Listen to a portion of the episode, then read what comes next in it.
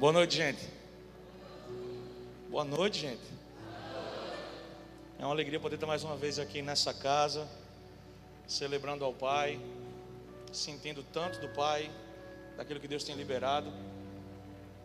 O apóstolo Rômulo, ele é um amigo de longa data.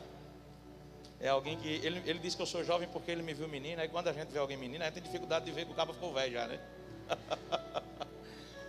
eu não sou tão velho assim, não porque o cabelo denuncia, né? Ele vai revelando a falta dele, na verdade.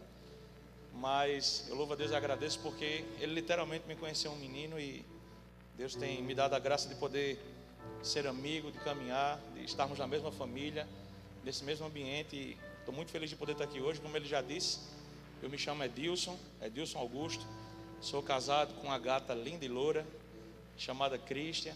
Ela não pode estar aqui hoje. Ela também não é loura original, mas eu gosto, aí a gente investe, né, para ficar de acordo com o padrão estabelecido. Mas hoje ela não pode estar aqui, mas eu estou aqui, né? Então a gente é um só, então acaba tanto. A gente está aqui nesse tempo precioso, podendo, espero poder servir, cooperar com os irmãos nessa noite, com aquilo que Deus tem feito nesse congresso. E falar de avivamento é algo muito precioso, né? Andar debaixo daquilo que Deus está liberando daquilo que Deus está fazendo. Eu creio que o Senhor, Ele tem uma porção especial para esta região do país, para João Pessoa, aqui em Cabedelo, Conde, Bahia, essa região, Santa Rita. Deus, Ele tem uma porção especial para aqui. Final de 2015, eu estava num culto da virada, na igreja, e nessa época, eu, digamos que eu tinha uma espiritualidade bem mais é, vazia, digamos que eu ainda não tinha talvez uma compreensão tão tão grande de como Deus ele quebra a nossa forma de se movimentar para que a gente entre na forma que ele tem de movimento daquilo que ele está fazendo. E era o culto da virada, estava ali aquele momento e, e, aquela festa, todo mundo cantando, louvando, e Deus me dava uma visão de uma onda. E eu me vi, eu não sou surfista, vou logo avisando, tá? Tentei surfar uma vez, quase morria, desisti. Meu esporte ajudou, porque quando era criança eu descobri que só precisava derrubar e ficar em cima. E isso com um gordinho é maravilhoso de aqui mesmo, me encontrei. Então, para vocês verem que é uma coisa específica mesmo, né? Eu não sou nem surfista, então não, ia ter uma onda assim, sonhando com uma onda. E eu tive uma visão aberta, gente, na igreja. Agora vocês imaginam, a igreja lá, o pessoal cantando, esperando uma palavra, três pontos para um ano de vitória em 2016. E eu estava ali tendo uma visão aberta e eu me via lá na praia do Cabo Branco, ali na barreira, eu estava sozinho, de costas para o mar, e eu via, sabe aquelas ondas de tsunami que a gente vê no filme? Aquela onda grande, ela vinha e eu tentava me avisar. Tipo assim, bicho, vai dar errado. Sai daí, cara, tu não sabe nem surfar. Olha a onda. E a onda vinha muito forte, só que eu, eu olhava para o meu semblante e meu semblante estava com um semblante de alegria, de sorriso. E eu digo, meu Deus, eu acho que Deus quer que eu seja um mártir, que eu morra feliz. Mas quando a onda chegava muito perto, ela parava, ela congelava, ela parava. E eu ficava sem entender. E eu ouvi nesse dia, acho que uma das talvez duas ou três vezes que eu ouvi de maneira audível a voz de Deus. E ele me disse assim: Eu estou quebrando uma onda sobre essa cidade. Eu quero que você faça parte do que está acontecendo, mas a onda parou, porque você ainda não entende e não tem maturidade para que isso aconteça. E eu quero que você entenda que eu vou começar a mexer em tudo na sua vida, no seu ministério, para que você esteja pronto para receber essa carga sobre as suas costas. E aí a visão sumiu, sabe, como um pergaminho que se enrola e desaparece. Aí eu voltei ao normal, né? Aí estava todo mundo lá cantando, tocando e tal, e aquela festa. E gente, eu só conseguia chorar e gritar: a onda vai quebrar, a onda vai quebrar. E a igreja ficava tipo, o pastor ficou doido geral. E eles tinham toda a razão, fiquei doido geral. Então, Deus começou a mudar muita coisa no meu coração desde então. Final de 2015, o Senhor literalmente quebrou as minhas estruturas. Eu fui para um evento em Curitiba e quando eu estava voltando, eu estava no avião e eu estava é, revisando a mensagem que eu ia pregar no domingo à noite, se era domingo pela manhã. Eu tinha participado de uma conferência sexta, sábado, quinta, sexta e sábado. No domingo pela manhã eu peguei o voo, estava vindo para João Pessoa. E quando eu estava revisando a mensagem, eu ouvi, senti no meu espírito Deus dizendo assim: Você não tem pregado a minha palavra nos últimos anos. Aí eu digo: Isso é o diabo falando no meu ouvido. Mas aquela voz era inconfundível. E o Senhor disse: Você não sabe pregar a minha palavra. Eu disse: Senhor, eu sei sim. No seminário, minha média em homilética 1 foi 10, em homilética 2 foi 9,9. Porque o professor disse que era para trabalhar minha humildade. Claro que eu sei. Eu conto umas piadas, todo mundo ri, eu sei fazer uma introdução, eu coloco uma frase de efeito, eu faço uma frase de transição legal, eu boto até um vídeo emocionante, eu prego três pontos que todo mundo se torna intencional no que está ouvindo, e eu sei fechar cantando uma música porque eu canto. E o Senhor me disse: É, meu filho, você sabe fazer tudo isso, mas nada disso é o que eu quero te ensinar. E naquele dia, gente, pela primeira vez eu cheguei na igreja à noite, eu não tinha uma mensagem pronta para pregar. E de lá para cá eu também não tenho mais não. Eu escrevo umas coisas e boto aqui e Deus vai. Então vocês não, não liguem por meus erros de homilética não, tá? Porque Deus me libertou disso aí. Nada contra a homilética, tá? Mas eu tenho. Vai. Você não tem, tudo bem. E aí Deus ele me quebrou e naquele dia eu me lembro que eu estava na igreja pregando. Aliás, eu tinha que pregar. E chega na hora do sermão, eu digo, meu Deus do céu, vai vir uma palavra, Senhor. Como é que isso funciona, essa nova, esse novo formato, Deus, atualizado? Eu não estou entendendo como é, Senhor. E eu comecei a pensar em palavras que eu já tinha decorado. Eu digo, Senhor, porque o que acontece, gente, é que muitas vezes, quando a gente não está andando na direção de Deus, ao invés de andar por unção, a gente anda com magia. Vocês já viram aquelas cenas de filme quando um mágico começa a puxar a carta da manga, sabe? Às vezes a gente está querendo puxar as nossas cartas da manga, aquilo que a gente já sabe, aquilo que a gente já aprendeu, porque a gente quer apenas impressionar. Mas Deus ele não tem procurado nesses dias homens que impressionam. Deus tem procurado nesses dias homens que revelam a palavra. Homens que estão disponíveis àquilo que Ele está fazendo. Homens que estão dispostos a ser apenas um megafone na mão do Espírito Santo. Para que o Senhor ministre, para que o Senhor traga verdade, para que o Senhor traga direção, para que Ele nos quebre. E eu tenho aprendido que o Evangelho não é sobre um homem sendo exaltado, mas é, é um homem sendo quebrado diante do Senhor. O lugar mais alto que eu posso chegar como um filho de Deus é aos pés de Jesus. Sabe, quando eu começo a entender isso, a minha vida muda. E naquele dia, gente, eu não conseguia nem puxar as minhas cartas da manga. E eu pensava, Deus, eu vou fazer um momento de intercessão. Eu também não conseguia pensar em nada. E eu cheguei no púlpito, eu abri a Bíblia e eu comecei a chorar. E eu chorei assim por um tempo, e eu sou muito escandaloso chorando. Sim, tem gente que eu acho lindo, viu? Apóstolo, acho lindo o senhor, o senhor chorando, a gente nem percebe. Escuta nem sua respiração, você está ficando. Esse homem não existe, não. Ele, ele é igual o Bruno Henrique do Flamengo, ninguém sabe o que, é que ele está sentindo. Ele é. Inclusive eu soube que tem a mesma velocidade lá na pelada, né? Estou brincando, eu também já vou mentir, né?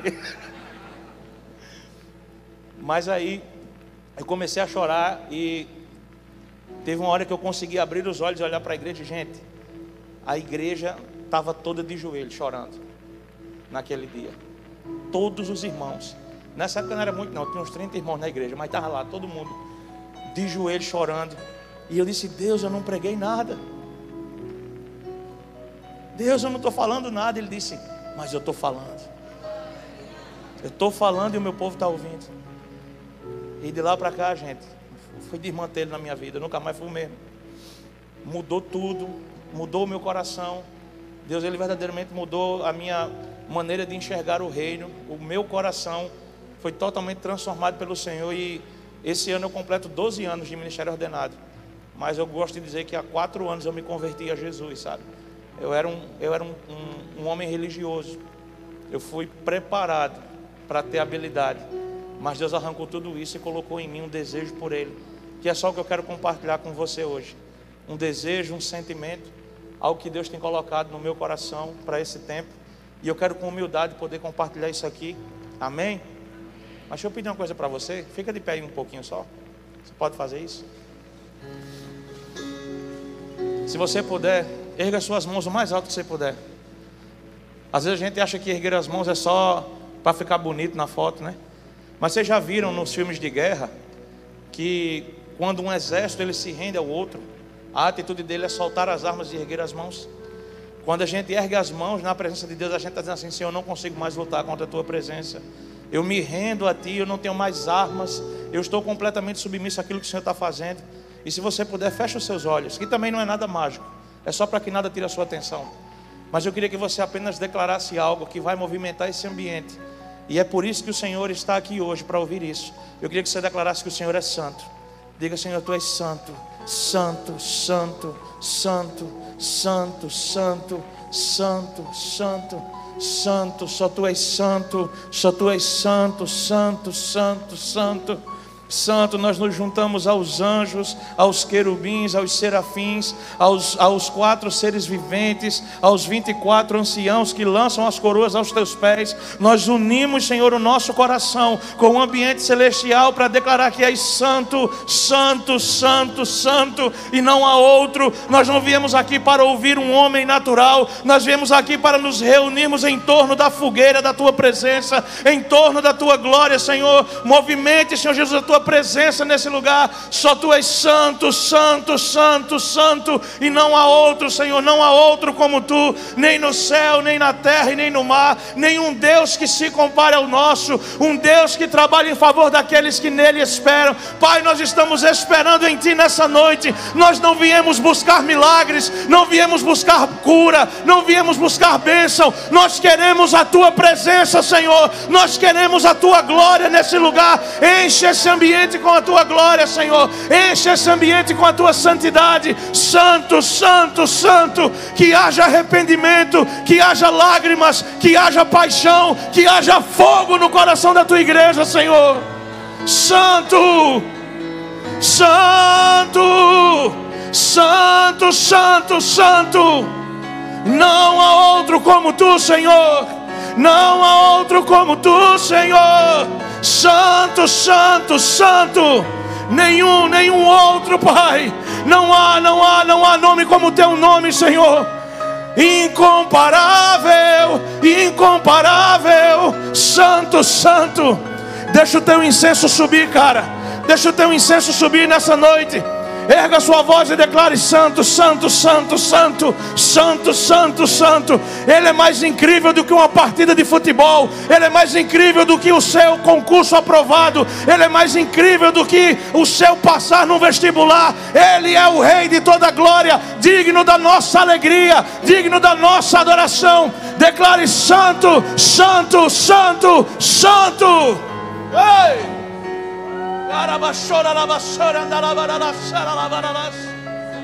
Santo! Santo!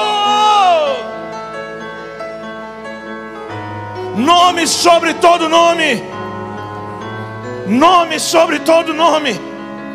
Santo, santo, santo, santo. Santo, santo, santo. Jesus, só tu és santo. Só tu és santo, Jesus. Só tu és santo, só tu és santo, Abba. Aquele que nos resgatou do império das trevas e nos transportou para o reino do Filho do seu amor. Obrigado, Senhor. Nós te amamos. Nós te amamos, Abba. Sim.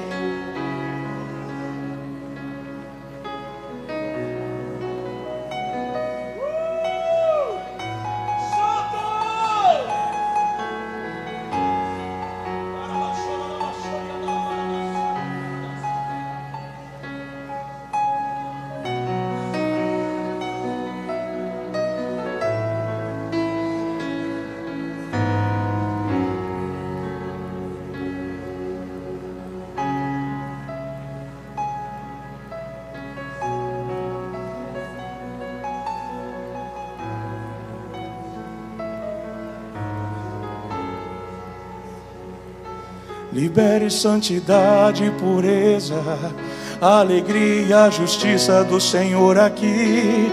Libere santidade e pureza, alegria, justiça do Senhor aqui. Libere santidade e pureza, alegria, a justiça do Senhor aqui. Libere santidade e pureza, alegria, a justiça do Senhor aqui. Libere santidade e pureza, alegria, a justiça do Senhor aqui. Libere santidade e pureza, alegria, a justiça do Senhor aqui. Libere santidade e pureza, alegria, a justiça do Senhor aqui. Libere santidade pureza, alegria, justiça do Senhor aqui. Libere santidade pureza, alegria, justiça do Senhor aqui. Libere santidade pureza, alegria, justiça do Senhor aqui. Declare: libere santidade e alegria, a justiça do Senhor aqui. Libere santidade e pureza, alegria, a justiça do Senhor aqui. Libere santidade e pureza, alegria, a justiça do Senhor aqui. Libere santidade e pureza, alegria, a justiça do Senhor aqui.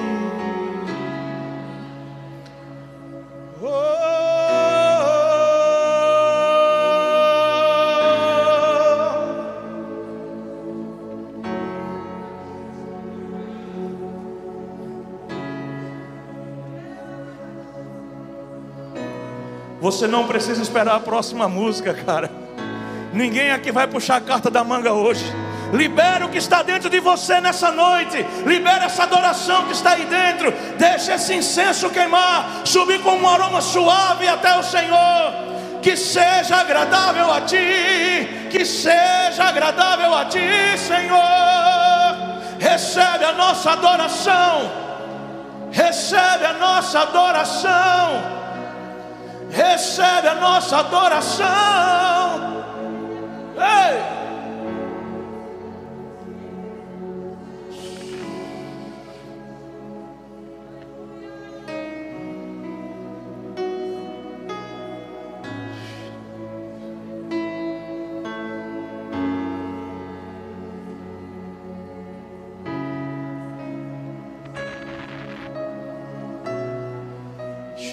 Shakarabasorianda lavaralas, Sherianda lavaralas. Rakalabasorianda lavaralas, Shererianda lavaralas. Karabasorianda lavaralas, Shereriandalayaras. Irianda lavaralas, Shora la canta lavaralas. Karabasora lavaralas. Ei, katalabasorianda lavaralas. Traz o peso da tua glória sobre nós, Senhor. Sim, Senhor. Coloca-nos no pó nessa noite diante da tua presença, Pai.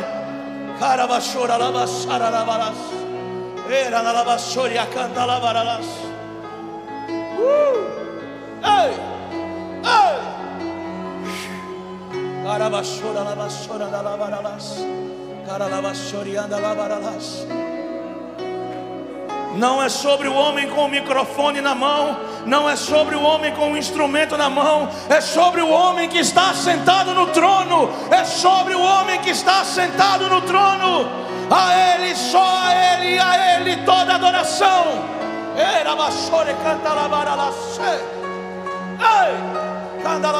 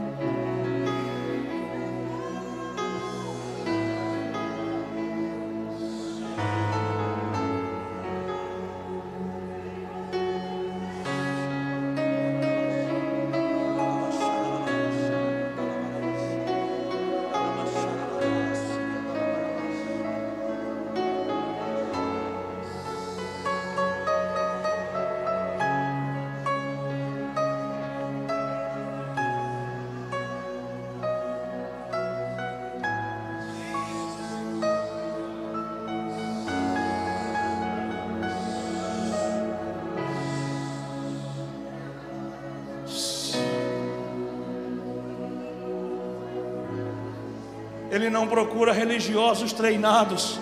Ele procura corações quebrantados, cara. É esse que ele não resiste. Não é a nossa performance que chama a atenção dele. Não é a melhor voz, não é a melhor pregação, não é a melhor estrutura, mas é o coração quebrantado que torna-se irresistível para ele. Ei!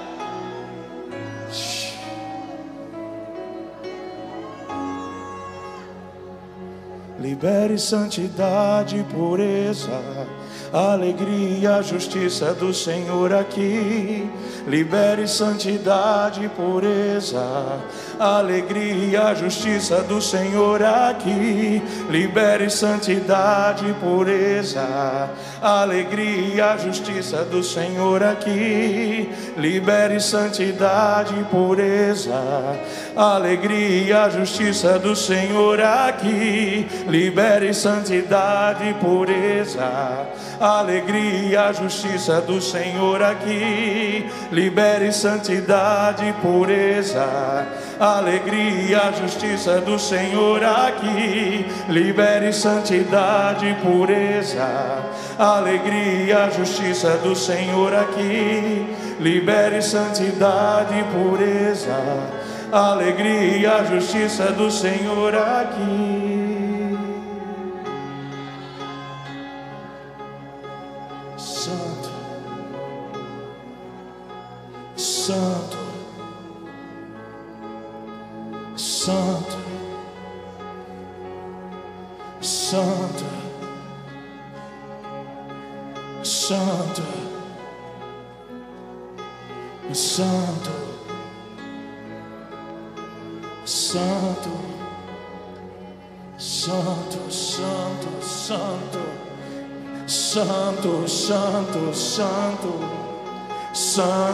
Santo, Santo, Santo, Santo, Santo, Santo, Santo, Santo, Santo, Santo, Santo, Santo, Santo, Santo, Santo, Santo, Jesus, Jesus, Jesus. Jesus, Jesus, Jesus, cantamos o teu nome. Jesus, Jesus, Jesus, Jesus, Jesus, cantamos o teu nome.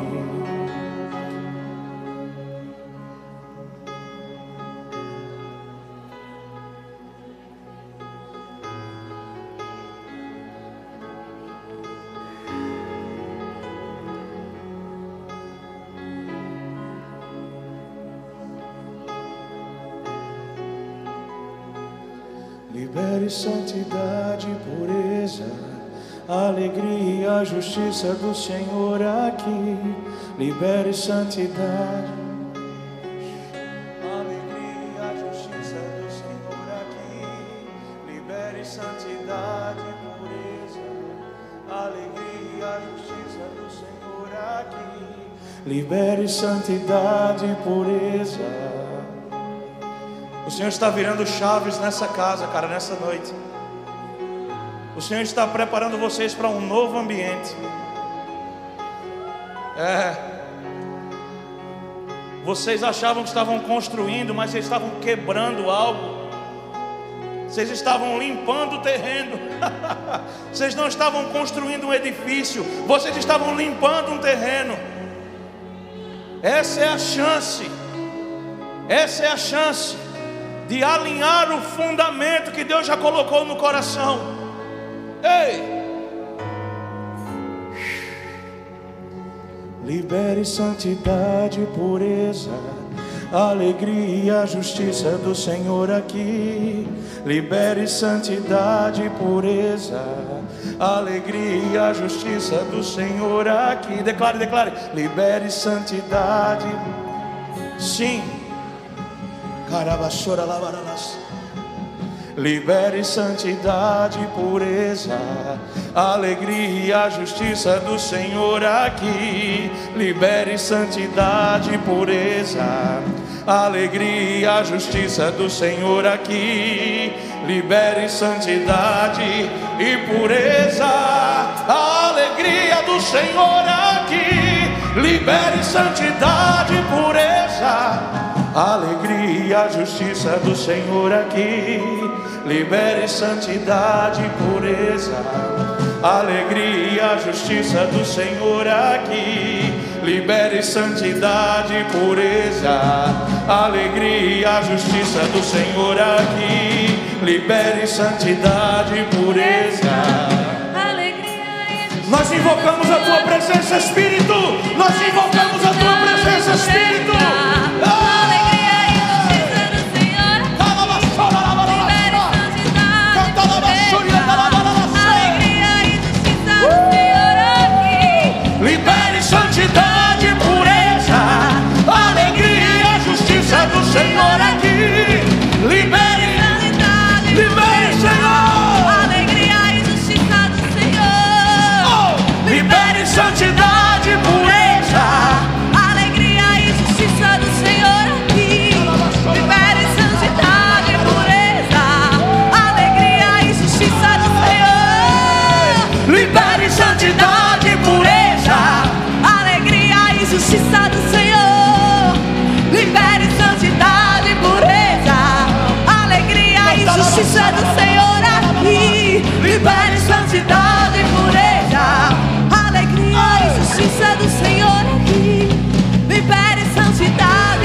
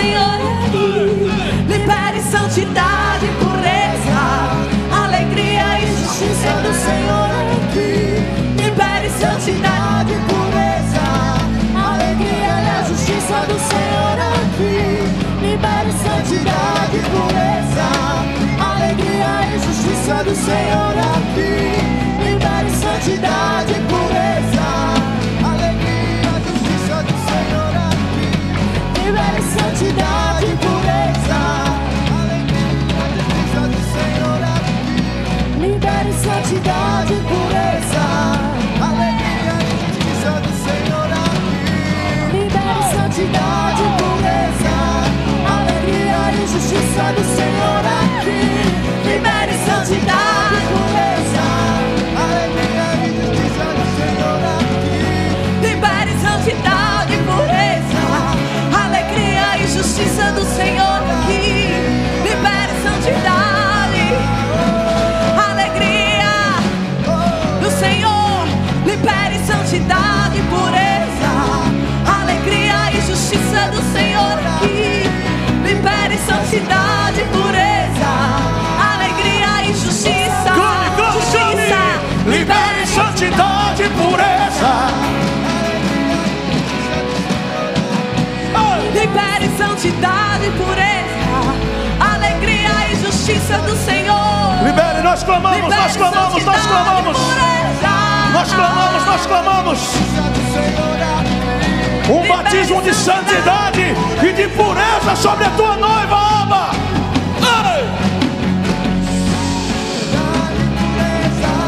Alegria, libere santidade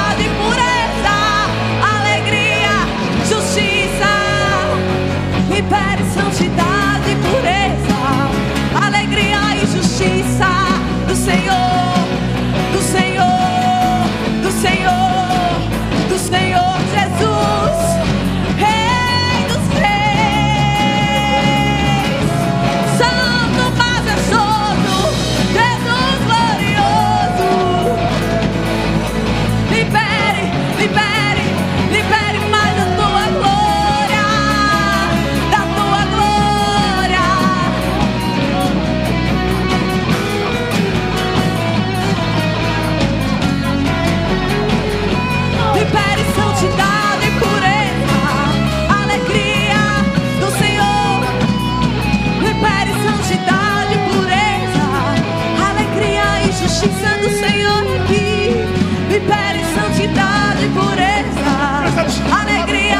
Libere alegria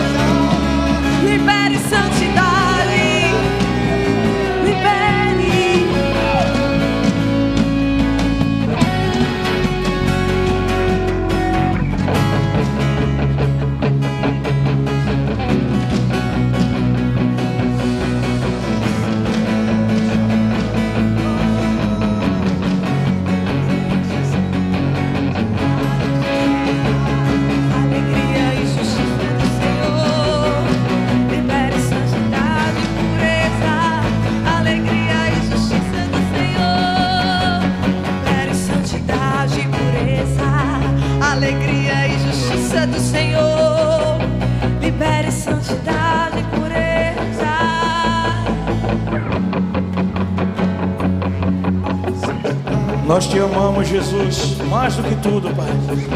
Mais do que qualquer outra coisa, Abba. Nós te amamos e estamos aqui porque te amamos, Pai.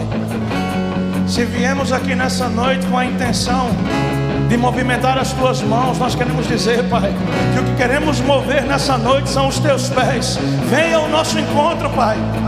Estamos aqui por causa de você, não daquilo que você pode nos dar, não daquilo que o Senhor pode fazer, mas de quem o Senhor é.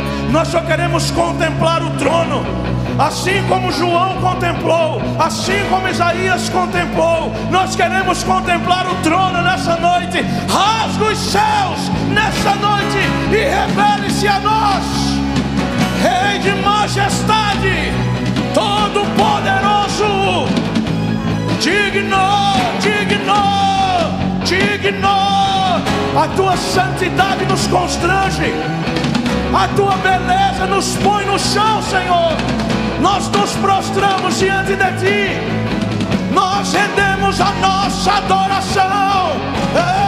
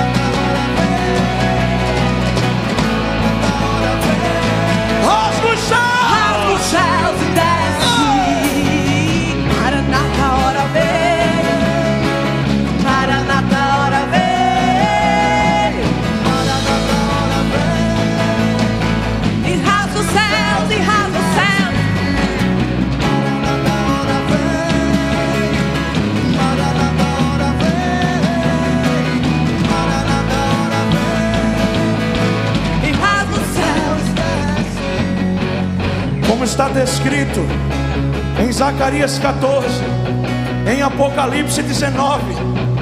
Ele breve rasgará os céus e pisará o monte das oliveiras, que se fenderá de um lado ao outro.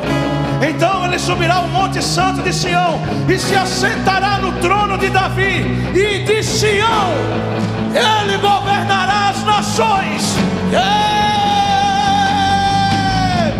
Faz a terra tremer com os seus pés. Faz a terra tremer com os seus pés. Faz a terra tremer. Rasga os céus e desce. E faz a terra tremer com seus pés, faz a terra tremer com seus pés, faz a terra tremer. Declare e rasga os céus. Faz a terra e faz a terra tremer com os seus pés. E faz a terra tremer. Com seus pés, faz a terra tremer.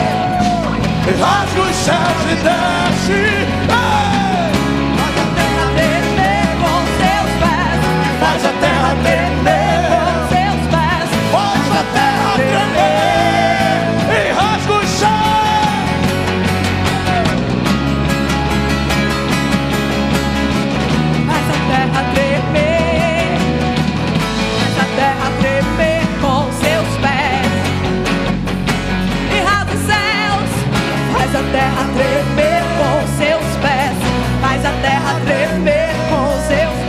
Nosso desejo, Yeshua.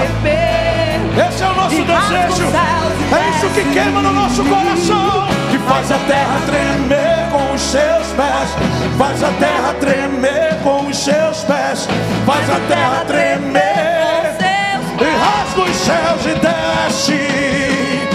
E faz a terra tremer. com seus pés. Faz a terra tremer. Com seus pés. Faz a terra tremer.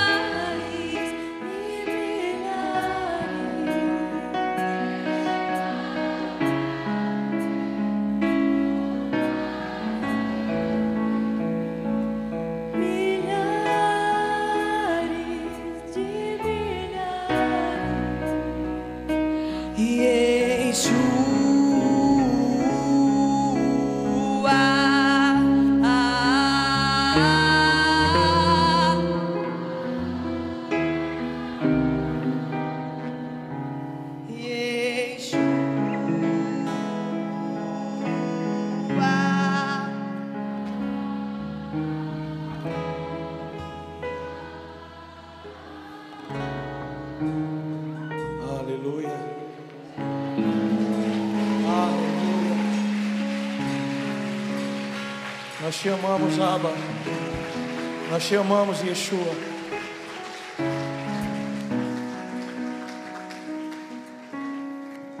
Se você quiser sentar ou deitar, está na casa do seu pai.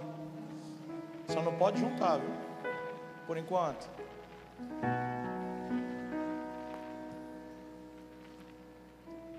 E agora, o que é que a gente faz?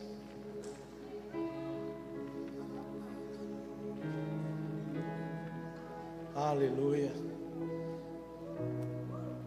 Por favor, abra sua Bíblia no Evangelho de Mateus, capítulo 9.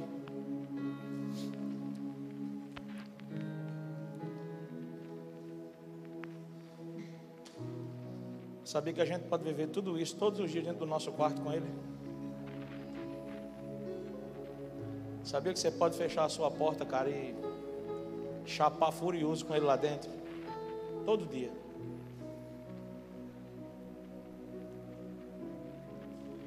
E aí não, a gente não precisa mais de uma performance quando a gente carrega uma realidade.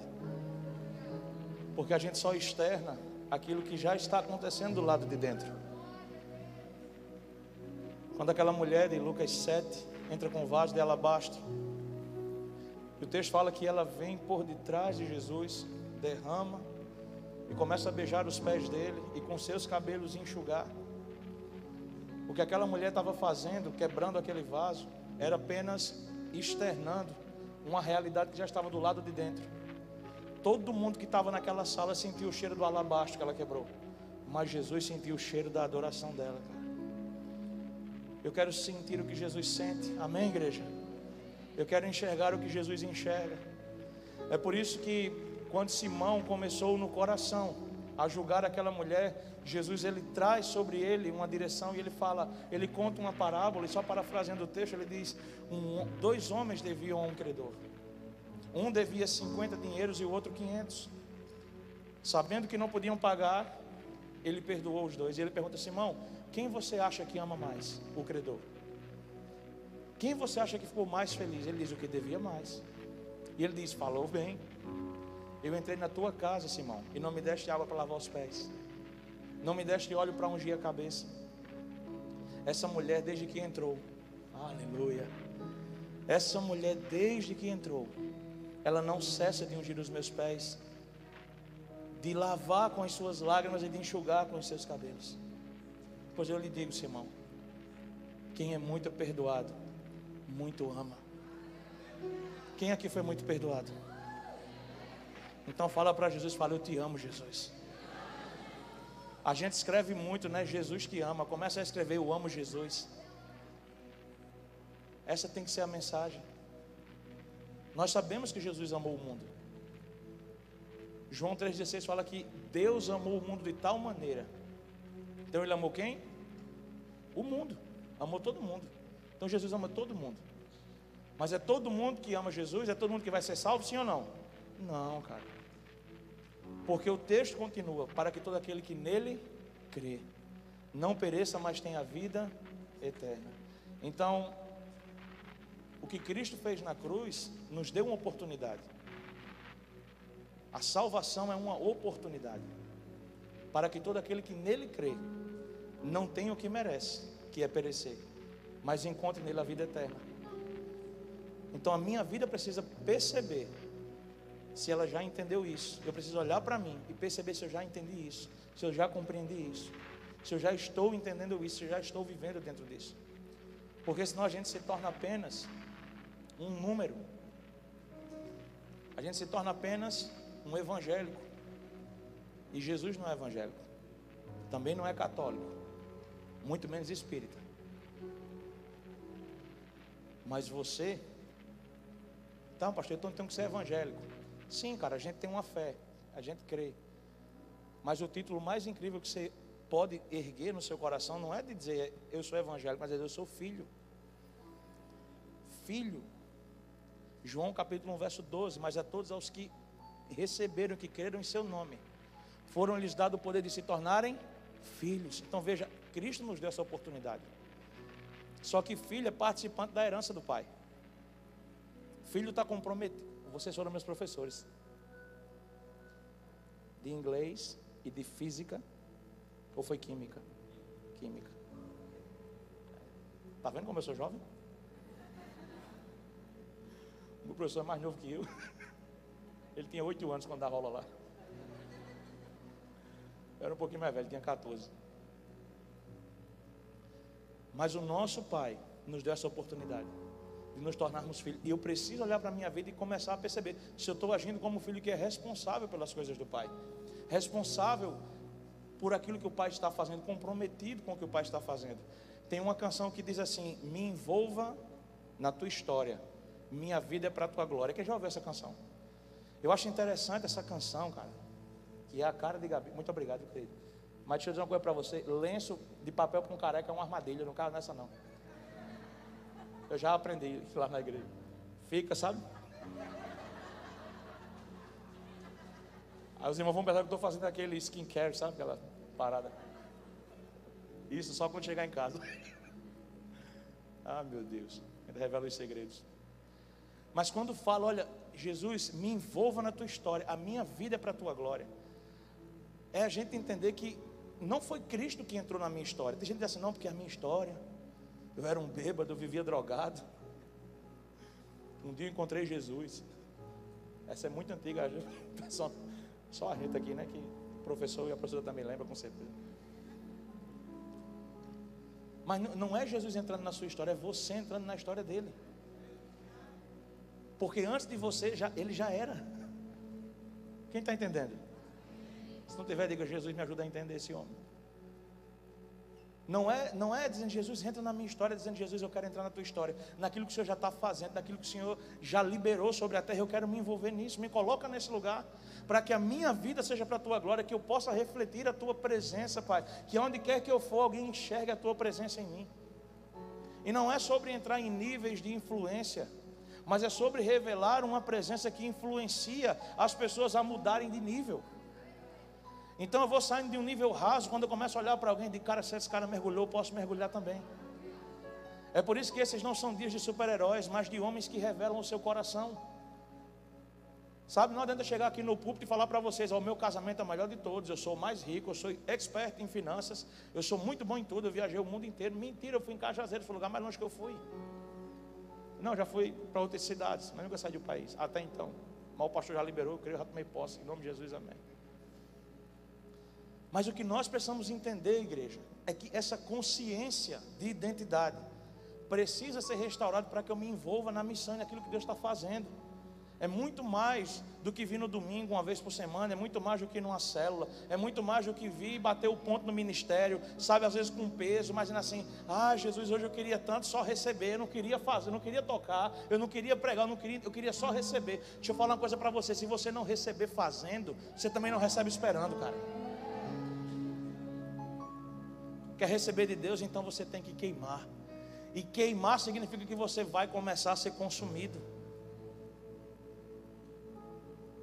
Então eu preciso olhar com essa consciência do que o Pai está fazendo em mim. E quando isso acontece, a minha compreensão de reino muda. Agora não sou mais eu dizendo, Jesus, vem e muda meu casamento. Não sou mais eu dizendo, Jesus, vem e muda minha vida. Jesus, vem e muda minha história. Dizendo, Jesus, eu quero entrar na tua história para que o meu casamento mude. Jesus, eu quero entrar na tua história para que o meu ministério mude. Eu quero entrar na tua história para que a minha movimentação mude. Eu quero entrar na tua história, Senhor, para que a forma que eu haja possa mudar. Eu só vou vencer os meus vícios, os meus medos, quando eu sair da minha história e entrar na tua, porque a minha, minha história é passageira, mas a sua é eterna. Eu quero estar para sempre nesse lugar que o Senhor está liberando, daquilo que o Senhor está fazendo, Pai. Daquilo que o Senhor está fazendo. Aí vamos para a Bíblia. Mateus capítulo 9. A partir do verso 14, a gente vai ler até o verso 17.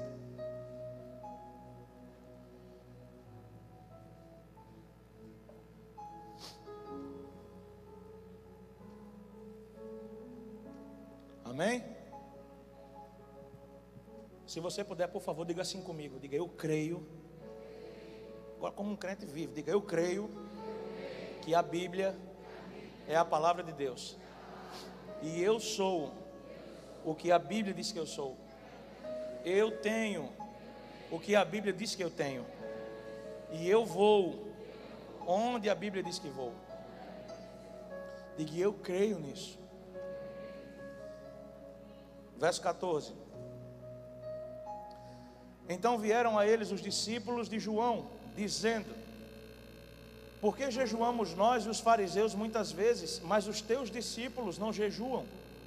E disse-lhe Jesus: Podem porventura andar tristes os filhos do noivo, enquanto o esposo está com eles? Dias, porém, virão em que lhe será tirado o esposo, e então eles jejuarão. Verso 16, ele continua dizendo: Ninguém deita remendo de pano novo em roupa velha, porque semelhante remendo rompe a roupa e faz um rasgo ainda maior. Verso 17: Também não se deita vinho novo em odres velhos. Aliás, rompem-se os odres e perde-se o vinho, e os odres ficam estragados. Mas deita-se vinho novo em odres novos, e assim ambos se conservam. Amém? Amém? Nós nos tornamos, e o que eu percebo, é um, é um, um pensamento meu, uma geração que é facilmente seduzida e distraída. A gente se distrai muito fácil. Às vezes a gente vai ali orar, né? E a gente, cara, hoje eu estou no propósito de oração. Vou entrar aqui no meu lugar secreto e eu vou orar até que algo aconteça. Aí você ora durante quatro horas seguidas. Quando você olha para o relógio, você orou cinco minutos. Aí você diz, Deus, eu pensei que eu estava orando tanto tempo. Deu nem tempo de fechar a porta, já terminei a oração. Mas experimenta pegar o celular e ficar no Instagram. Vai passando um story, vai passando o outro, vai passando o outro, vai passando o outro, vai passando o outro, vai passando o outro. E agora eu vou no story gospel. Aleluia, glória a Deus. Olha que testemunho lindo. Meu Deus, que exemplo de vida. Acho que eu fiquei uns 10 minutos. Aí quando você olha, você ficou duas horas no Instagram. Mas a gente chega muitas vezes para o Senhor e fala: Pai, tu sabes que eu não tenho tido tempo para falar contigo. O Senhor sabe que eu não tenho tido tempo para ficar na tua presença, para andar na tua presença. E Jesus tem olhado para nós e tem visto uma geração distraída. Por isso, nestes últimos dias, o Senhor vai levantar homens e mulheres do lugar secreto. Homens e mulheres desconhecidos que farão o Senhor conhecido. Às vezes a gente está muito preocupado em querer exibir aquilo que Deus nos falou. Abri a Bíblia, Deus falou comigo, meu Deus, uma revelação, eu tenho que gravar, eu tenho que fazer uma live, eu tenho que contar isso imediatamente. Deixa eu dar um testemunho para vocês, meu. Durante a pandemia, eu senti uma direção de Deus de fazer live todos os dias, de manhã e de noite. E era bem cansativo. Mas eu comecei a ver que muitas pessoas estavam assistindo a live. Aí a igreja reabriu. E eu continuei fazendo a live, todo dia, de manhã e de noite. E o povo chegava para mim e dizia assim: Pastor, muito obrigado. Obrigado, porque pela manhã o Senhor traz um tempo de devoção. À noite a gente vai dormir com aquela presença. Como o Senhor é ungido. Como, lindo eu já sabia que eu era, né? Ninguém é cego. Mas como o Senhor é maravilhoso. Como o Senhor. Olha, porque naquele dia o Senhor falou. Porque, gente, e eu, glória a Deus. Glória, aleluia. Que eu cresça que ele diminua. Aí um dia Deus disse assim: para de fazer a live. Eu disse, mas o povo quer escutar a tua palavra. Ele disse, mas você está falando a sua, não a minha. E eu disse, Senhor, mas eu vou parar. Ele disse, você vai parar porque você está ficando orgulhoso. Porque você está gostando de estar tá mais falando para as pessoas do que falando comigo. Aí quando eu parei, um monte de mensagem chegando, pastor, não vai ter live mais não. E eu vai, e ele vai não. Aí eu vai não. Aí depois de um tempo, o Senhor me deu uma direção de continuar usando aquilo como ministério duas vezes por semana. Aí ontem, à noite, eu pensei assim, se eu vou fazer uma live hoje de noite, eles vai nada. Vai não, porque você está querendo se exibir. Eu disse, Pai Senhor, eu sou evangélico. Eu sou até pastor. Gente, sabe por que, é que eu estou falando isso? Porque a gente não se distrai só aquilo que evidentemente não é de Deus. Tem coisa que é de Deus, mas que não é Deus. Quem está me entendendo? E a gente se distrai muitas vezes com algo que é de Deus, mas que não é Deus. E Deus não quer que você adore o que é dele, Deus quer que você adore Ele. Se você entender que você é de Deus também, você vai começar a perceber que você pode estar sendo um objeto de adoração para alguém. Sabe esse lance da cultura do me honra? Porque o que é honrar? Eu tenho uma aliança com alguém e eu amo essa pessoa, eu oro por ela, eu estou junto dela.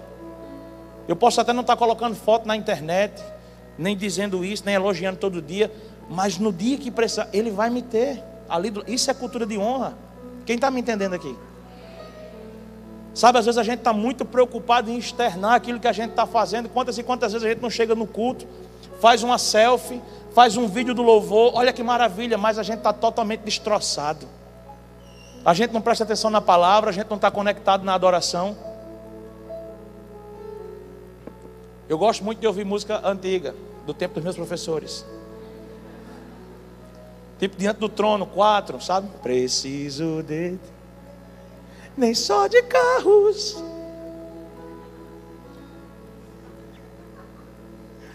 Grana. Oh. Eu, eu gosto. Aí um dia eu estava lá, eu estava fazendo algo muito engraçado, foi na faxina, dentro de casa. Eu estava varrendo, sabe aquela unção, gente. Oh Deus, a unção da limpeza da casa. E eu varrendo e, e, e tocando diante do trono. Era um bem antigo, nem sei qual era, mas era, é muito antigo. Tipo assim, é muito. Muito antigo. Aí teve uma hora que eu olhei e eu voltei assim a visão e fiquei olhando, meu Deus, o que é isso? Porque eu vi uma multidão. Vocês lembram do, dos DVDs? Quem aqui comprou DVD pirata na lagoa dentro do trono?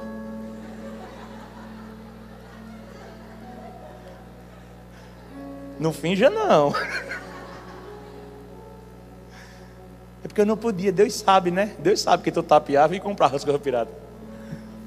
Mas gente, sabe o que foi que me chamou a atenção? É que eu vi um monte de mão levantada, eu não vi nenhum telefone.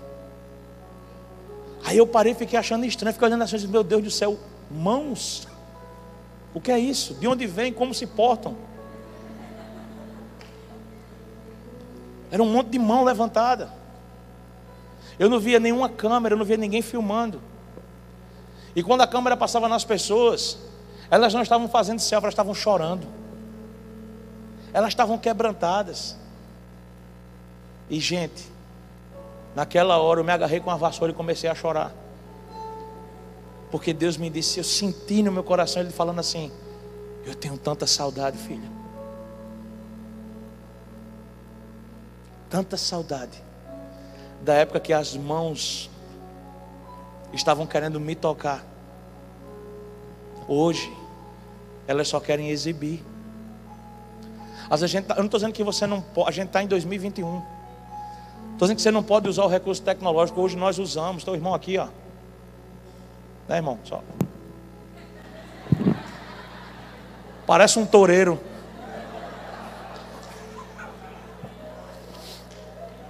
Eu pensei que era um anjo, teve uma hora ele passou aqui, eu digo, fala-me, Jesus.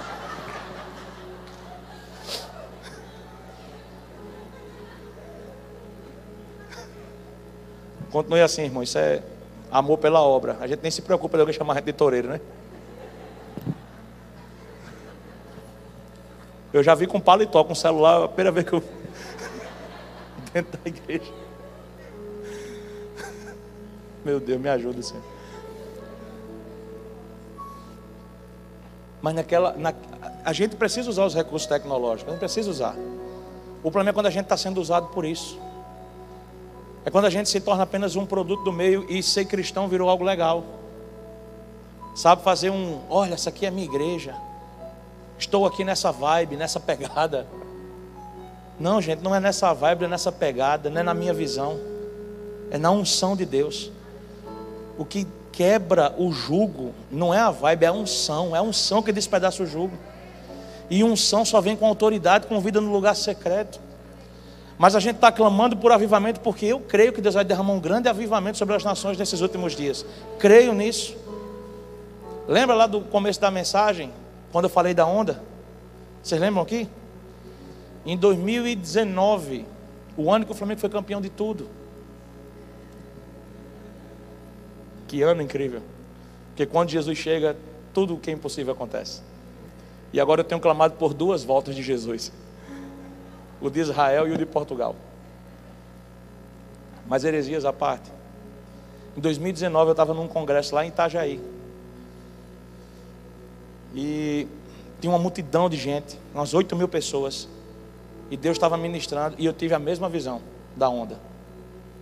A mesma visão. Só que dessa vez a onda quebrava. Gente, quando ela quebrava, eu desaparecia no meio da onda. Ela vinha sobre João Pessoa, mas ela não destruía, ela lavava. E nessa hora o Espírito Santo me pegou e eu descansei. E você imagina a pessoa do meu tamanho descansando. Quando eu abri os olhos, eu literalmente tinha quebrado a onda, porque o que tinha de cadeira ao meu redor estava afastado dos irmãos, tipo. E o gordinho não tem defesa. A camisa veio bater aqui, ó. Fiquei. Acordei com um monte de. aqueles panos proféticos que o povo bota, né? Aquilo ali é para esconder, mas pô, é pano. É só para esconder. E, e durante esse tempo que eu estava ali no Senhor, descansando no Pai. O poder do Espírito Santo veio sobre mim, me derrubou. E, me, e o Senhor me falava que esse era um tempo que ele estava quebrando a onda sobre João Pessoa. E eu tenho visto desde então Deus movimentando algumas coisas. Esse tem sido um tempo onde Deus ele tem alinhado, alinhado o coração dos líderes, alinhado o coração da igreja. E nós temos orado intencionalmente para que o Senhor toque a nossa cidade. Não se trata de um nome que vai surgir na cidade, não se trata de uma placa que vai ser mais evidente que a outra. Até porque a gente não, a gente não anda por uma placa, a gente tem que andar por uma bandeira. Jeová Nissi, o Senhor é a nossa bandeira. Não é sobre a gente batendo no peito para dizer, eu sou da fonte, eu sou da sal e luz, eu sou da batista, eu sou presbiteriano, eu sou, sei lá, eu sou qualquer coisa church. Não é sobre isso, é sobre a gente entender que existe uma bandeira que o povo carrega. E que por mais que estejamos em cômodos diferentes, somos a mesma casa. Quando Jesus olha para João Pessoa, ele não olha para a fonte, ele não olha para sal, ele não olha para batista, ele olha para a igreja dele aqui, cara. E quando eu tenho essa consciência, eu começo a clamar por um avivamento que não é sobre dizer, o avivamento veio da fonte. É porque Deus levantou meu pastor, aleluia, mais ungido do que todo mundo. Não. É sobre uma consciência da presença de Deus, que não está promovendo homens, mas está os escondendo. E esses homens que estão escondidos no Senhor, aleluia, cara. Porque eu fico, eu fico com o meu coração vibrando quando eu falo de gente. Esses homens que estão escondidos no Senhor, Deus está começando a puxar para fora. Esses dias eu tá, gente, eu falo muito dessas coisas porque é como eu, como eu me movimento com o Senhor hoje, tá? É como, é como eu tenho a minha relação com o Senhor. Esse dia eu estava no culto lá na igreja, eu estava orando, estava assim, aquele ambiente, sabe, de adoração, todo mundo correndo na igreja. Aquela, sabe, se você botasse assim, Juliano Moreira na porta, todo mundo dizia, é aqui mesmo toda aquela coisa assim, sabe, aquele poder de Deus. Eu digo, meu Deus do céu, todo mundo, a pandemia, Senhor. E eu não estava nem de paletó vermelho nesse dia. Eu digo, Jesus do céu, o que é que eu vou fazer? Se eu soubesse, eu tinha levado o meu. Vou ter que providenciar um gente.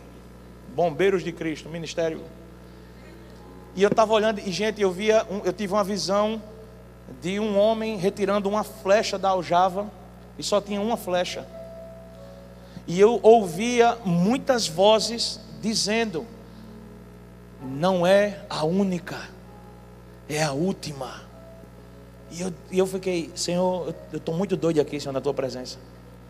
E as vozes realmente estão dizendo assim: não é a única, é a última. E eu digo, meu Deus do céu. E aí eu vi a flecha sendo puxada. E ela estava polida, ela era muito afiada e muito reluzente. E quando o arqueiro colocava, eu sentia Deus dizendo: João Pessoa estava escondida. Ela não é a única, mas é a última flecha. Sabe quando você fala assim, eu moro em João Pessoa, o povo pergunta, é onde? Em Belém do Pará? Não, é na Paraíba. Onde é a Paraíba? Se você perguntar para alguém, diga o Nordeste, o povo diz assim, ó, Bahia, Pernambuco, na, é, Rio Grande do Norte. Aí você fica, está faltando aí, né? Está faltando um lugar aí. E no começo eu ficava com senso de que esse povo não conhece a Paraíba. Esse povo tem que saber que vai vir um avivamento daqui. Vai vir um som da Paraíba. Porque a Paraíba é o lugar do avivamento. Eu disse: vocês não são o lugar do avivamento. Vocês fazem parte do lugar do avivamento. Eu liberei muitas flechas a partir dessa nação.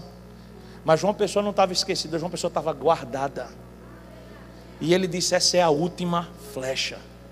Gente, eu creio do fundo do meu coração que não é à toa que nós somos a porta oriental o ponto mais próximo da América Latina para Israel. Não é isso, meu consultor israelense? Aleluia. O ponto mais próximo entre João Pessoa e Israel, entre, entre América Latina e Israel. Sabe por quê, igreja? Porque Deus vai nos levantar nesses dias como esse odre novo para receber o vinho novo que o Senhor está liberando. Mas a gente não pode querer viver algo novo com as mesmas práticas de antes. E eu só posso entender avivamento quando eu começar a parar de achar que avivamento é ter a minha vida tocada de forma individual. Avivamento acontece quando Deus toca o povo de maneira coletiva. Não é sobre um homem que é mais ungido do que os outros mas é sobre um povo que, quando se reúne, a presença de Deus se manifesta. E todo avivamento começa com arrependimento. antes do volume dos instrumentos, antes do volume das vozes, antes da eloquência dos pregadores, é o som das lágrimas que atrai o coração de Deus, cara. Joelho no chão, cara no pó, Deus, eu me arrependo. E eu comecei a me arrepender, gente. Eu cheguei para Deus, Deus me perdoa, Senhor. E eu estou falando sério. Deus me perdoa, Senhor, porque eu queria trazer gente famosa para cá para eu ficar famoso também. Deus, eu queria trazer fulano de tal, porque ele é amigo de fulano que é influente, e talvez eu fosse amigo também e ficasse influente também, Senhor. Deus me perdoa porque eu queria provar para quem me rejeitou no passado que eu sou muito bom e quem passou na prova e não me ajudou vai me ver agora. A minha vitória terá sabor de mel, Senhor. Era o que eu pensava. Deus, eu quero ter um monte de gente na igreja para na hora do culto eu fazer uma selfie. E botar assim, ó, segura aí, ó. Isso é o que Deus faz no ministério de um homem. Arrogante, vaidoso, prepotente, mas com cara de humilde e sorriso pastoral. Mas Deus me moeu. Deus me moeu. E louvado seja Deus por isso, porque salvou a minha vida. Deus vai moer você, cara. Deus vai pegar você nessa noite, Ele vai quebrar todo o seu orgulho, toda a sua arrogância, todo o seu desejo de ser reconhecido, toda a tua sede de fama, toda a tua falsa humildade. Ele vai te quebrar nessa noite, para poder te levar no lugar que Ele preparou para você. Para que você pare de dizer, Deus entra na minha história, e você começa a dizer, Senhor, eu quero entrar na tua história, Pai. Eu quero entrar naquilo que o Senhor está fazendo, naquilo que o Senhor está liberando. E o apóstolo disse que eu tinha liberdade hoje. E, e eu vou dizer aqui uma coisa. Posso dizer? Vou dizer. Quando a gente estava no momento do louvor, Deus me deu uma palavra sobre o Senhor. Eu queria pedir que o Senhor ficasse de pé um pouquinho. Eu queria pedir que os irmãos que são pastores e pastores aqui da sala, por favor, viessem perto aqui do apóstolo. Mas perto de verdade. Repreendemos todo o coronavírus em nome de Jesus, amém. Se vocês puderem, os que puderem se abaixar. Os professores não, que não tem mais idade para isso, né? Mas os, os mais jovens. Queria que vocês segurassem os pés dele. Eu queria falar uma palavra que Deus deu para mim sobre o Senhor quando estava aqui do seu lado. Eu vi uma caixa de vidro e os seus pés estavam dentro dessa caixa. E essa caixa ela, tava, ela, tava, ela não estava lacrada, ela não tinha um lugar de entrar e um lugar de sair. Era como se ela tivesse crescido sobre os seus pés. E eu vi essa caixa de vidro e, e dentro dessa caixa estavam seus pés. E era como se alguém estivesse dizendo: anda. E eu vi o Senhor dizendo assim: não, eu tenho medo, porque se eu me mover a caixa vai quebrar. E o Senhor disse ao meu coração: fala para ele que eu estou chamando ele para uma movimentação que vai quebrar estruturas frágeis, para que ele possa entrar nos firmes alicerces que eu tenho para ele. Não tenha medo de quebrar a caixa de vidro, pastor. Deus está lhe chamando para algo novo. Sabe de tantos momentos que ele lhe chamou, agora tem mais um. Ele não lhe plantou num lugar. Ele não lhe plantou num lugar. Ele não, ele não lhe plantou apenas em um ambiente é muito além do seu ministério. É sobre algo que está acontecendo dentro do seu coração. E ele vai organizar aquilo que estava desorganizado aí dentro. Aquilo que você não estava entendendo como responder. Eu queria que os irmãos agora, que os pastores e as pastoras orassem por isso. Orem por isso, diga, Senhor, traga sobre o coração do nosso pastor essa coragem. Nós sabemos que ele é um homem corajoso. Quantas coisas ele não já rompeu mas existe uma estrutura frágil que ele não tenha medo de quebrar, porque essa estrutura, na verdade, é uma prisão com aparência de lugar. Você pode estender suas mãos aqui até a vida desse homem e comece a liberar isso sobre a vida dele. Diga: Nós liberamos liberdade. Ele é o pai dessa casa. Você, como filho dessa casa, comece a abençoar.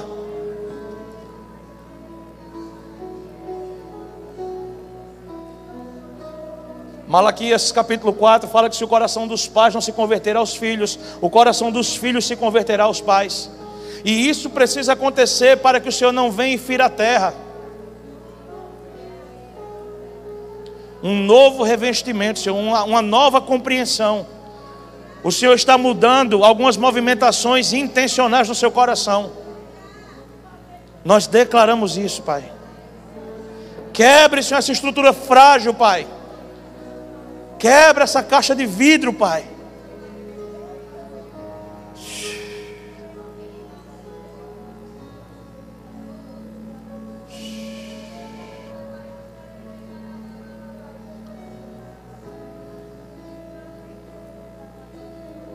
Pastor, se o senhor puder, comece a andar para frente agora.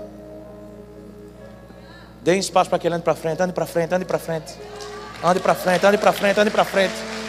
Para esse novo tempo. Ande para frente em nome de Jesus. Para frente, sim.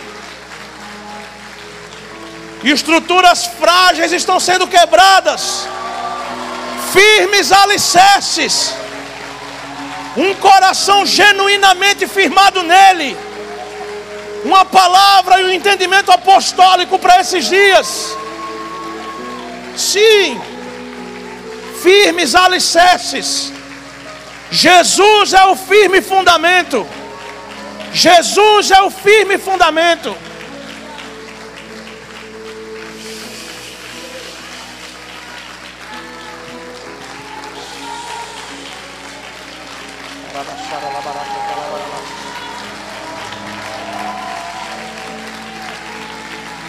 Nós te abençoamos, pastor, nós te abençoamos. Nós te abençoamos em nome de Jesus.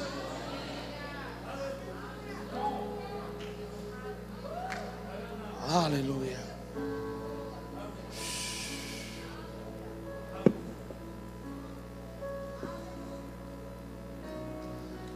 Sabe por que o Senhor vem e muda tudo em nós? Porque é, é, é quando eu começo a entender que eu posso abrir mão daquilo que eu merecia. Mas eu mereço, mas eu quero abrir mão por causa do Senhor. O capítulo 1 de Marcos começa falando que no deserto surgiu um homem chamado João Batista. E João Batista, ele era filho de Zacarias. Zacarias, ele era um sacerdote. E pela tradição, um filho de um sacerdote tinha que ser um sacerdote. É por isso que Jeremias, lá no capítulo 1, que também era filho de sacerdote, quando o Senhor o chama, ele diz: Mas eu? Que o Senhor disse assim: Eu vou te colocar como profeta para as nações. Ele Mas eu? Porque ele está dizendo assim: Mas meu pai é sacerdote, como é que você é profeta?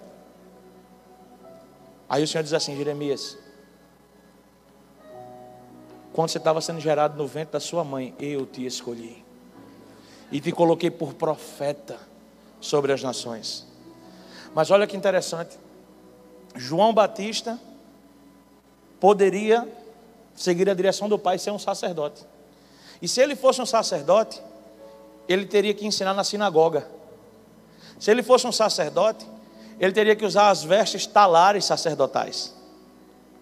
Se ele fosse um sacerdote, ele teria que sentar no meio de homens doutos para poder ensinar a Torá, falar sobre os profetas e sobre as promessas do Messias. Mas surge João Batista no deserto. O filho de um sacerdote não vai para uma sinagoga, ele vai para um deserto.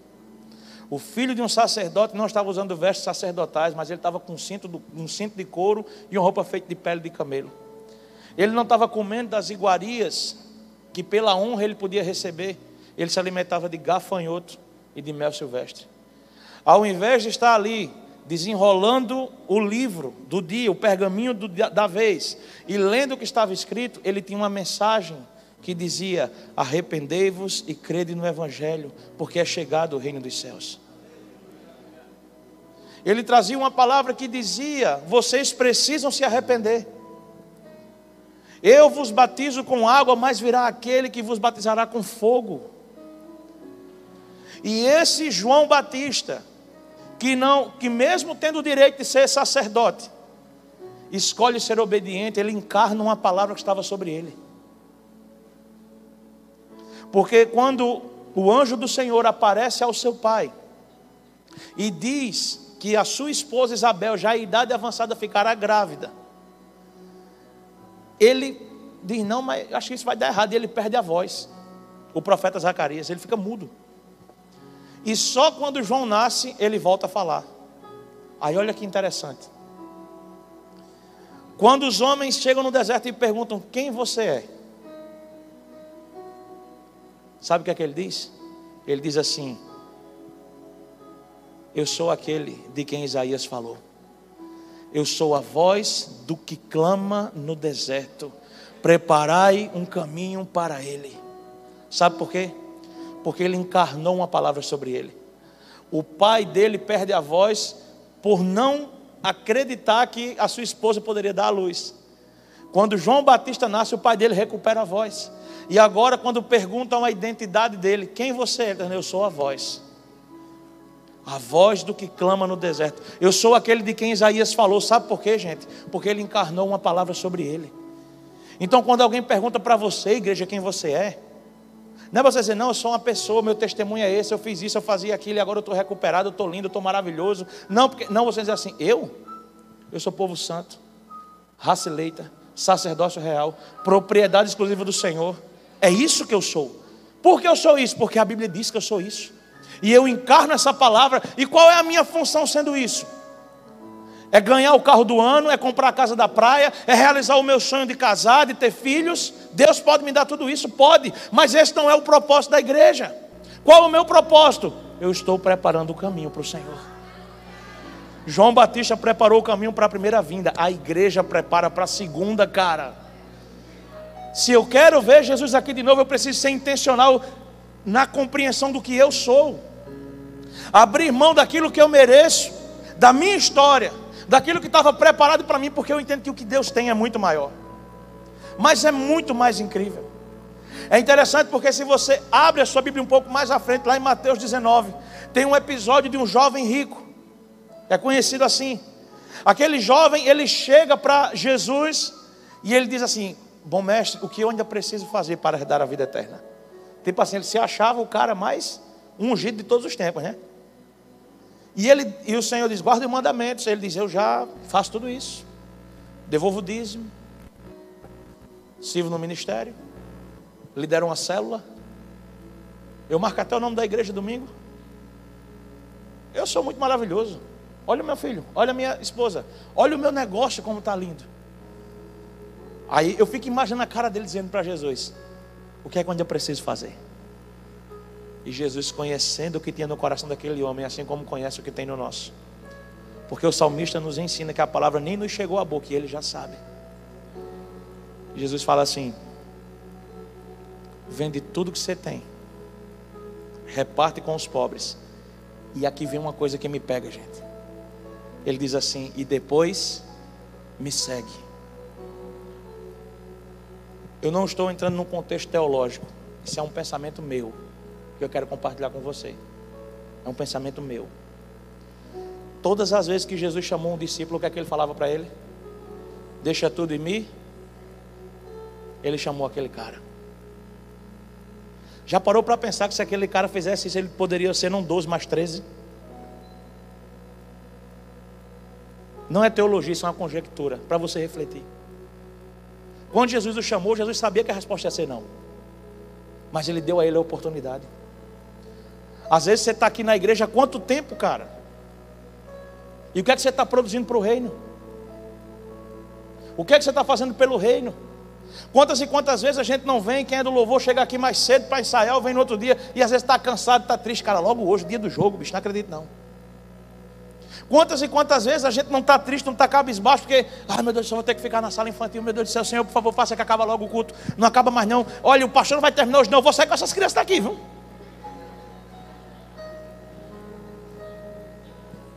Mas entra com a câmera na sala. Vem com Josué lutar. Vamos lá, crianças. Sabe por quê?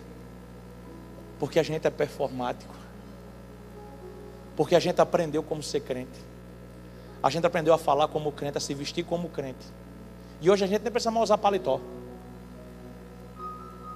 Graças a Deus. Né? Deus abençoe os irmãos que usam.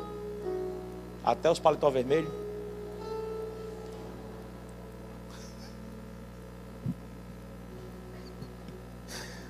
Espírito de seriedade, vem.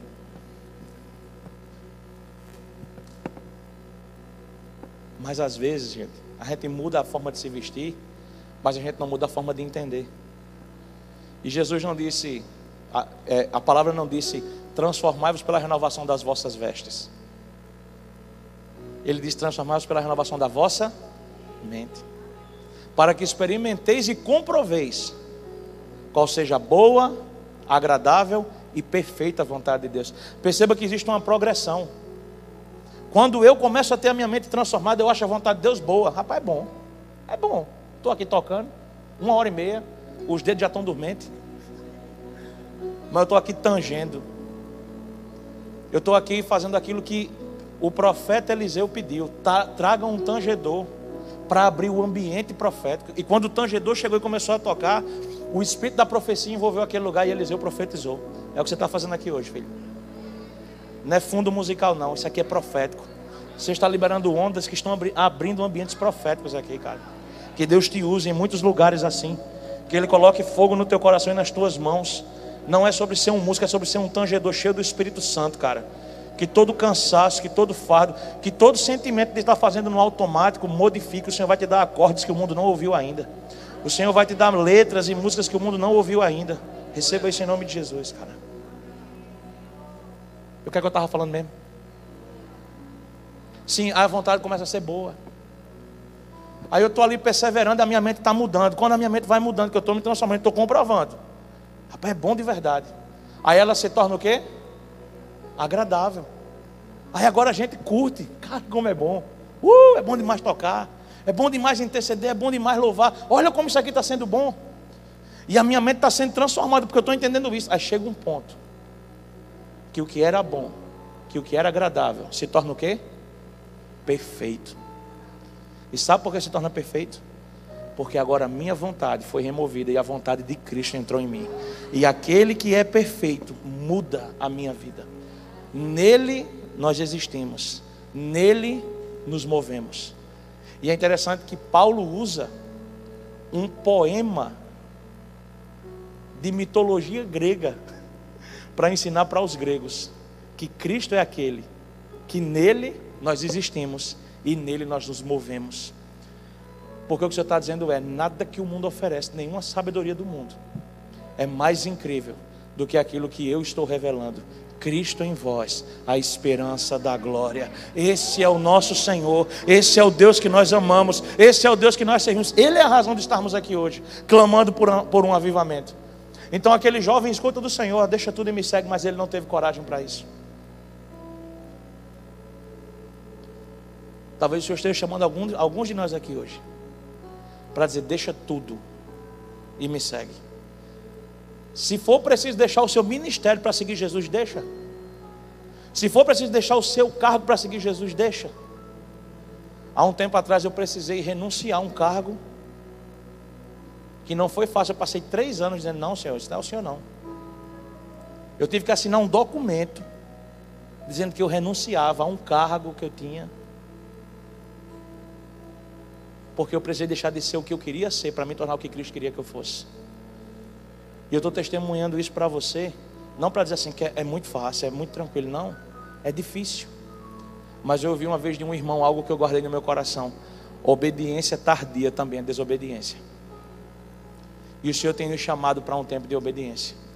Uma igreja que obedece, que entende.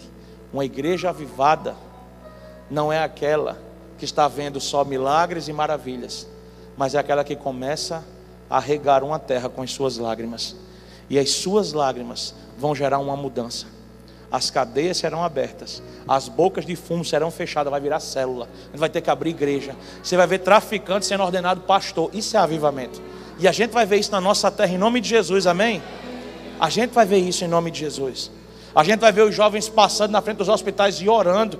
E vai chegar um tempo que esse vírus maldito vai embora. A gente vai ver uma cura sobrenatural sobre a nossa terra. Eu profetizo em nome de Jesus céus abertos sobre a região, dessa região da Paraíba. Profetizo cura em nome de Jesus. Que aquele que agora está no leito de hospital, você que tem um familiar doente agora, que queria estar aqui hoje, você que está nos ouvindo em casa, talvez, que está com essa enfermidade, nós profetizamos cura sobre você em nome de Jesus, porque nós cremos no Deus do sobrenatural. Amém? Eu tinha um monte de coisa para falar aqui, mas ele disse que está bom. E eu queria orar por você. Você pode ficar de pé no seu lugar por um instante? Eu prometo que eu, Edilson Augusto, não vou demorar muito. Mas eu já não posso responder pelo Espírito Santo. Então, eu, de minha parte, estenda as suas mãos assim para o Senhor. Se você puder, feche os seus olhos.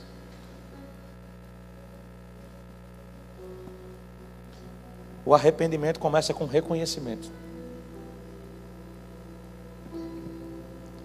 E você e eu precisamos reconhecer, cara, que se hoje Jesus dissesse: Deixa tudo o que você tem, deixa teu filho que você ama, deixa o concurso que você passou tantos anos estudando para ter,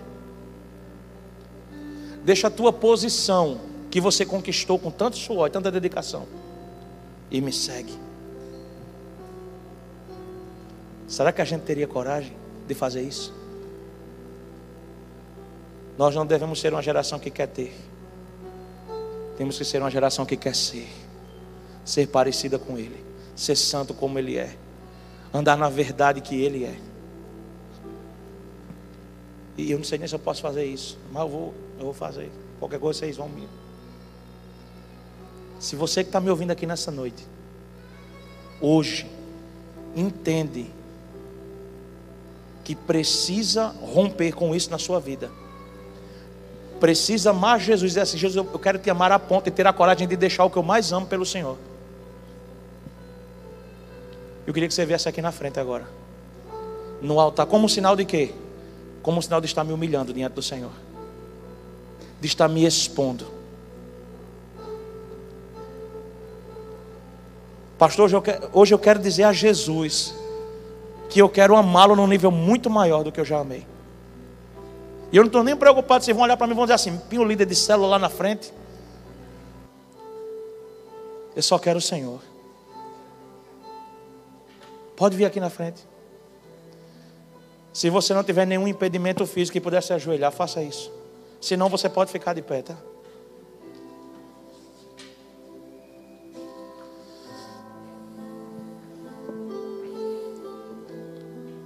Faça isso.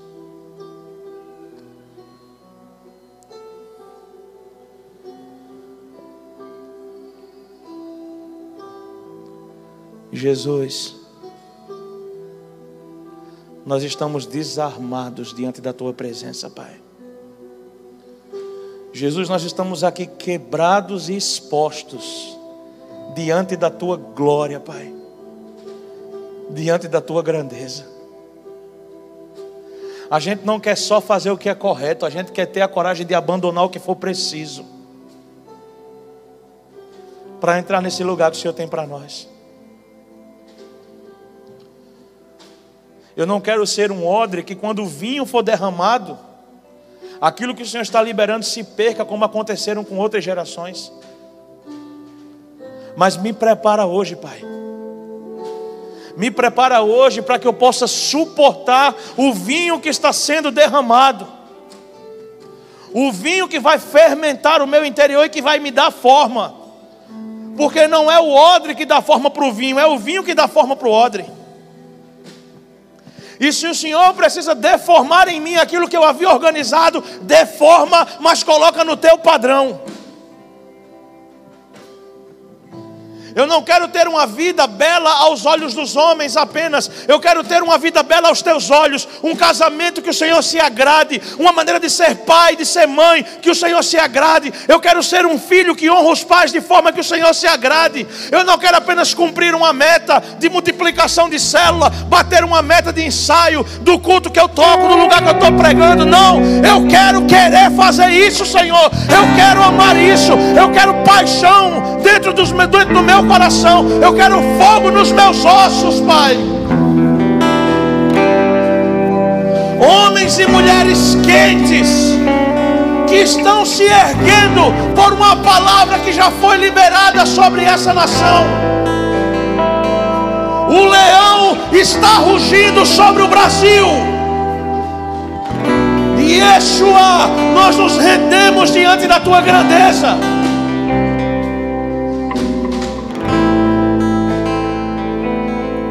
Hoje o Senhor está dizendo para você: deixa tudo e me segue. Mas não joga fora, não, compartilha. Porque você deixa porque é bom. Se você deixa é porque você tem algo. Se você entrega é porque as suas mãos estão cheias. Se você quer ocupar as suas mãos com o que Deus tem para você, você vai ter que desocupá-las daquilo que você está carregando.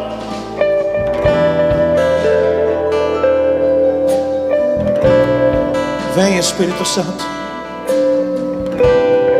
Vem Senhor, vem de maneira avassaladora sobre os nossos corações nessa noite. Vem Senhor e nos pegue por dentro nessa noite, Senhor. Não nos poupe da tua presença e nem da tua glória. Que nenhuma gota do que o Senhor está liberando se perca, Pai. Pode nos moer, pode nos quebrar porque esse é o lugar certo de ser quebrado nas tuas mãos, Pai. E refaça-nos de acordo com a tua vontade. Ei! Arrependei-vos, arrependei-vos, arrependei-vos. Arrependei-vos das horas que deveriam ser com o Senhor e você trocou o cara por distrações. Arrependa-se do mau testemunho que você deu para alguém da sua família. Pelas vezes que você cometeu aquele pecado, ah, que você achou que ninguém estava vendo. Pelas vezes em que você participou de situações de desonestidade e até hoje pessoas não vão na igreja por causa do seu mau testemunho. Arrependa-se.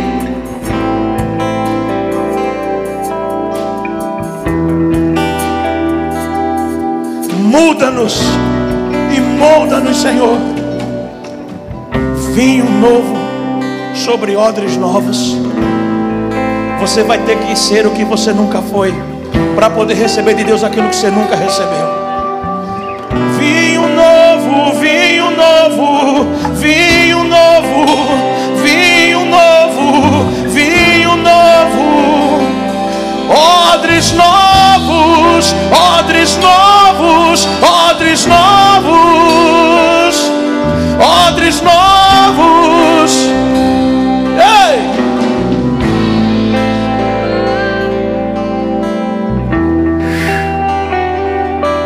Temos que parar de pedir coisas que não podemos suportar. Primeiro nos prepara, Senhor. Primeiro nos prepara, Senhor.